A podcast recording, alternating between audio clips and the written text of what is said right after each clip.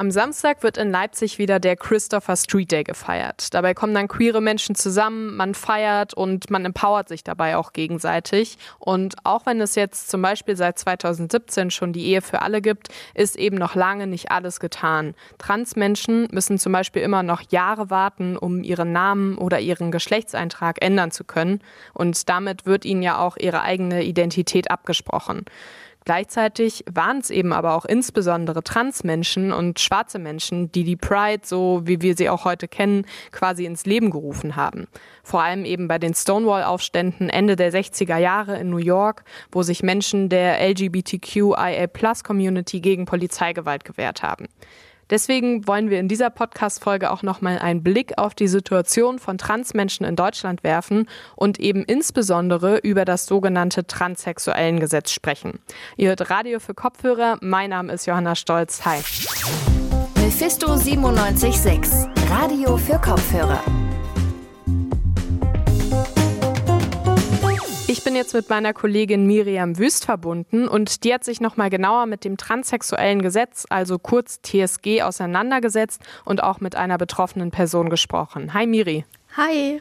Das TSG, das ist ja das Gesetz, das in Deutschland eben die Änderung des Vornamen und die Änderung des offiziellen Geschlechtseintrags ermöglichen soll.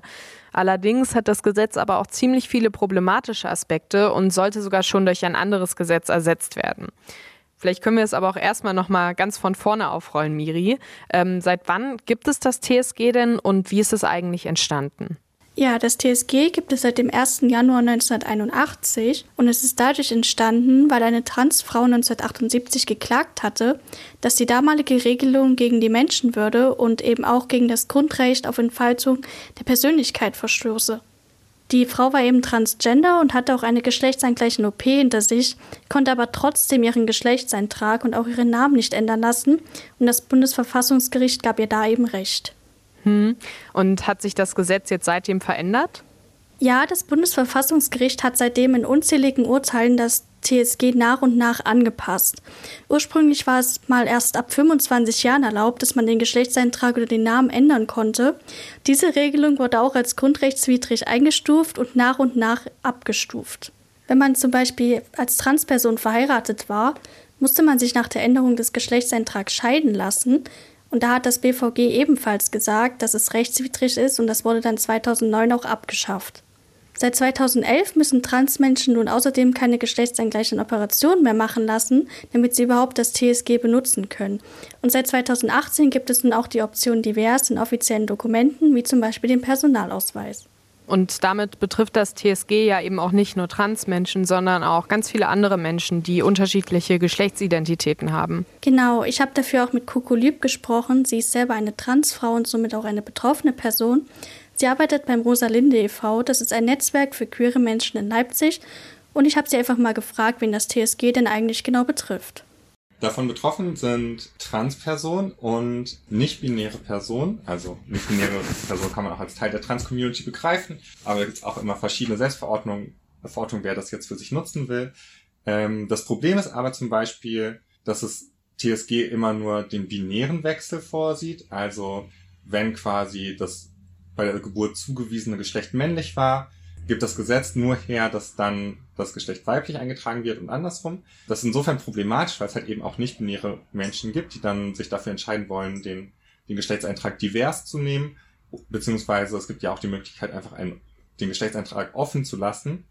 Genau da ist es jetzt so, dass ähm, der Bundesgerichtshof letztes Jahr beschlossen hat, dass auch nicht-binäre Menschen das TSG benutzen sollen und nicht das Personenstandsgesetz, das damals geschaffen wurde, um intergeschlechtlichen Menschen die Möglichkeit zu geben, den Geschlechtseintrag divers zu wählen.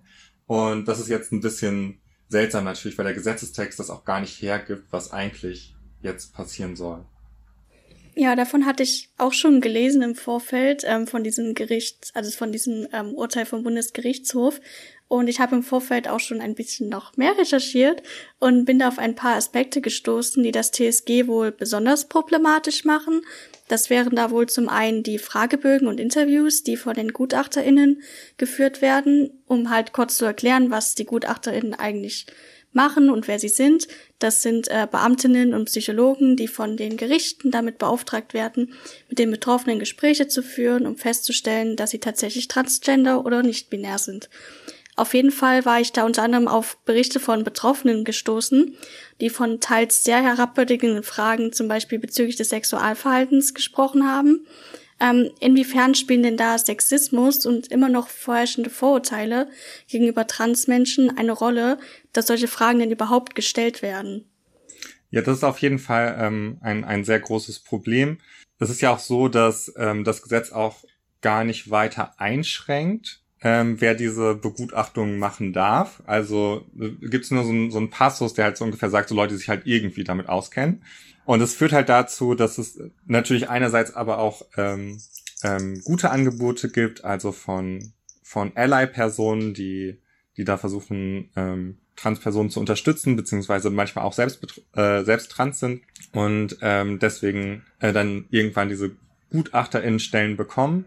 Genau, das Problem ist halt vor allem, dass die RichterInnen am Amtsgericht, das wird ja ein Gerichtsverfahren gemacht, ähm, selbst entscheiden können, welche Gutachten und GutachterInnen sie zulassen und welche nicht.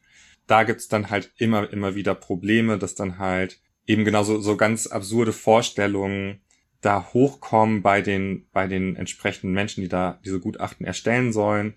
Äh, das hat halt eben genau die ganze Bandbreite der, der transfeindlichen Argumente kann da, kann da auftauchen. Ähm, da ist es äh, genau immer wieder so, dass dann halt ähm, entweder so, so krude Theorien aus den 70ern wieder ausgepackt werden, dass diese Vorstellung sich da einfach hält, dass Transmenschen einfach nur so gescheiterte Homosexuelle sind. Das sind schon sehr, sehr gruselige Geschichten, die da immer wieder aufkommen und auch diese, diese ganze Vorstellung von, ähm, von queerem Leben und Pädophilie, das können wir bis in den Nationalsozialismus zurückverfolgen. Es sind so ganz, ganz eklige Tendenzen, die da immer wieder hochkommen, den Menschen da auch leider sehr schutzlos ausgeliefert sind. Also wenn, wenn da der Gutachter oder die Gutachterin bestimmt worden ist, dann ist es nur schwer, da nochmal wechseln zu können. Aber du hattest gesagt, dass es halt auch so Ally-Personen gibt, die sich da selber so als Gutachter so, ich weiß jetzt nicht, einstellen würden oder vorschlagen lassen.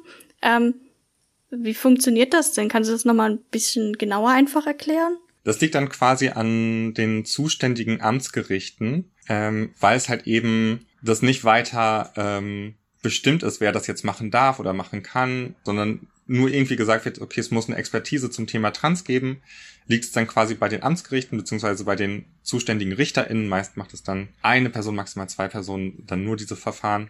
Aber ähm, genau, das ist äh, das ist natürlich nichts, was man jetzt einfach planen kann oder so, sondern es ist halt wirklich sehr, sehr abhängig von den zuständigen RichterInnen. Aber schon mal ziemlich cool, dass es da Personen gibt, die sich da auch bereit erklären, das zu machen. Ich glaube, das hilft auch Betroffenen da total. Von den Grünen gibt es ja jetzt auch den Vorschlag mit dem Selbstbestimmungsgesetz, was ja diese Einschätzung durch die Gutachterinnen so ein bisschen halt abschaffen würde und es Betroffenen auch erleichtern würde, diesen Geschlechtseintrag in offiziellen Dokumenten zu ändern. Findest du denn diese Idee gut und was würdest du dir denn sonst noch von Politik und Gesellschaft wünschen? Also ich unterstütze das natürlich sehr, dass das ähm, selbstbestimmt passieren kann. Also gerade die, die rein juristische Ebene dass da trotzdem noch so dran festgehalten wird, obwohl es eigentlich um einen bürokratischen Akt geht, nämlich welcher Vorname möchte eine Person haben und wo wird das Kreuzchen gemacht, in welcher Box beim Geschlecht.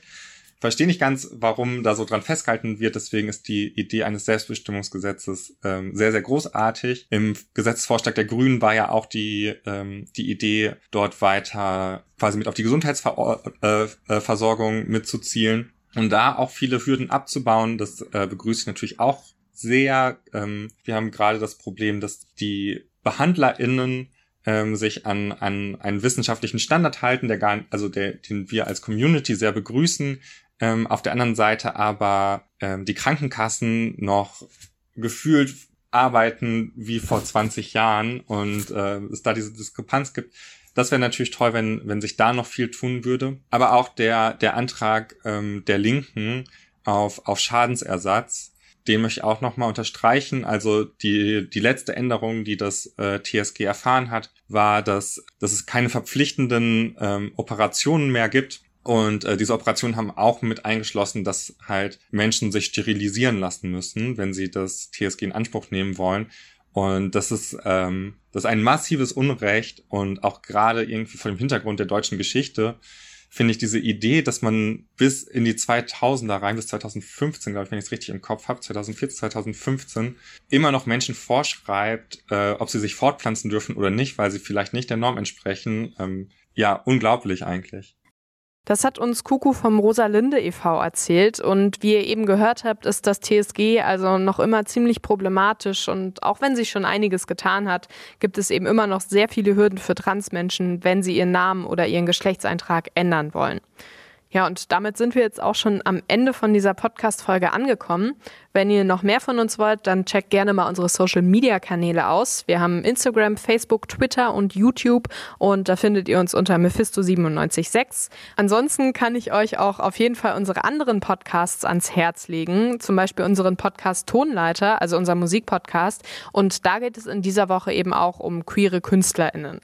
Am Ende will ich mich noch beim Team bedanken. Das bestand diese Woche aus Miriam Wüst und Sonja Garan. Ja, und ich bin Johanna Stolz. Ich verabschiede mich und ich wünsche euch noch eine schöne Restwoche und bis bald. Ciao. Mephisto 976, Radio für Kopfhörer.